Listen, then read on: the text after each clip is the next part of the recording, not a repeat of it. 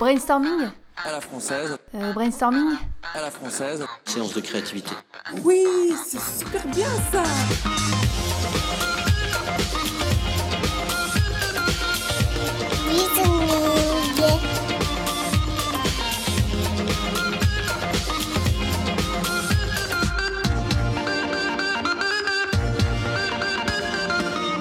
Bonjour, je m'appelle Perrine Andrieux, nous sommes en 2016 et je vous souhaite une bonne écoute de ce nouvel épisode des Pressés de l'expression, le podcast pour mieux s'exprimer au travail. Si vous êtes un habitué des mails, workshops, planning, challenge, working progress, soft skills, coffee break, écoutez ce qui suit. Je ne compte pas vous bourrer le crâne d'équivalent français, mais simplement vous expliquer pourquoi c'est important de savoir qu'ils existent.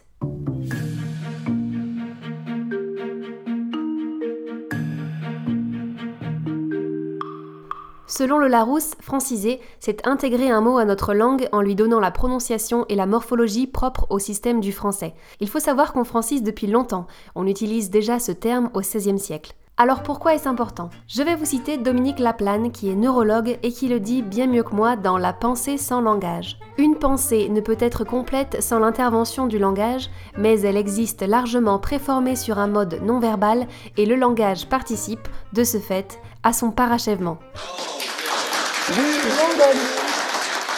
En gros, une pensée, ça peut se développer sans les mots, mais ça se conclura forcément avec. Et donc cet outil qu'est le langage doit être homogène. C'est pour ça que même si on fait usage des anglicismes, il faut les intégrer correctement au français. On ne passe pas d'une langue à l'autre toutes les 5 minutes parce que ce n'est pas efficace. Pour avoir vécu 5 ans en Allemagne, clairement, c'est épuisant de changer constamment de système linguistique. Ça donne mal à la tête. J'ai aussi souvenir d'un collègue en Allemagne, son épouse était française, donc leur fille était élevée de façon parfaitement bilingue. Eh bien leur fille utilisait le français jusqu'à un certain niveau de colère où elle passait en allemand. La douceur de l'enfance. Rester au maximum dans un seul système linguistique, ça permet de stabiliser la pensée. Ainsi, connaître un équivalent français pour vos termes professionnels, ça vous aidera. Exemple. Le mois dernier, vous avez eu un workshop pour le kick-off d'un projet avec Welcome, Pitch, Brainstorming, Summary du chef et Break à base de café filtre. On a discuté timeline, planning des milestones et de la workforce, et c'est vous qui d'autre qu'on a désigné pour les minutes of meeting. Donc, le mois dernier, vous avez eu un atelier ou un groupe de travail pour le coup d'envoi d'un projet. Il y a eu l'accueil, un aperçu de ce projet, une session créative, un résumé de votre chef et une pause café avec un tiret entre pause et café. Vous avez discuté du calendrier, de la planification des jalons et des effectifs et on vous a désigné pour rédiger le compte-rendu. Continuons. Aujourd'hui, vous recevez un mail pour vous briefer sur le prochain meeting et qui vous demande d'updater vos slides ASAP afin de les projeter par Beamer au N 2. Et votre chef qui gueule dans l'open space Mais c'est quoi ces showstoppers que tu m'as mis slide 4 Alors en backup, vous checkez la version de la semaine dernière copy-paste. Hein. Et puis ce qui était en work in progress et qui a dépassé la deadline, vous l'indiquez complete en vous disant que ça passera. Présenter au N 2, c'est challenge, mais ça vous fait pas peur parce que parler en public, ça fait partie de vos soft skills.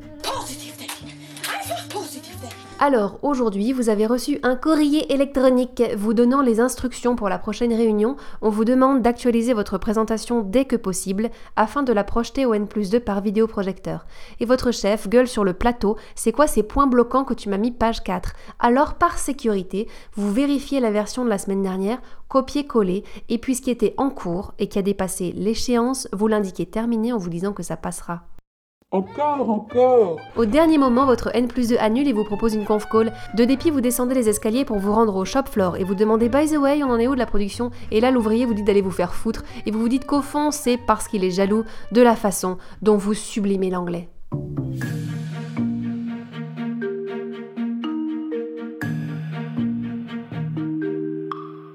Mon point de vue, c'est que du moment que vous savez ce qu'ils veulent dire et tant que vous n'en abusez pas, vous pouvez utiliser ces termes anglais parce qu'ils sont des marqueurs d'appartenance assez forts, je trouve. En entreprise, c'est un genre de code implicite.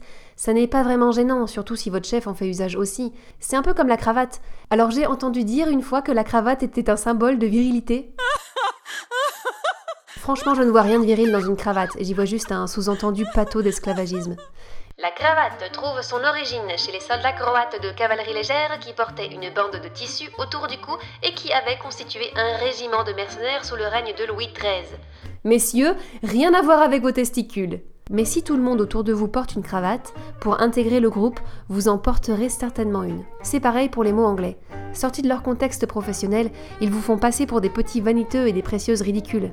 Mais en termes d'entreprise, ça a du sens et c'est plutôt acceptable. D'ailleurs, Merci à Antoine qui a souligné la faute qu'on commet souvent quant à l'expression en termes de. L'Académie française précise que cette locution signifie dans le vocabulaire de. Je reconnais que c'est compliqué et le mieux c'est peut-être euh, d'éviter de s'en servir complètement. Mais si vous vous sentez, retenez ça. Ne dites pas en termes de deadline on en est où? Dites plutôt sous les regards impressionnés de vos collègues quand est-ce que ce sera exigible? Si vous avez d'autres anglicismes, envoyez-les-moi. J'en viendrai bientôt à un épisode plus spécifique avec des termes carrément faux comme euh, global ou relevant.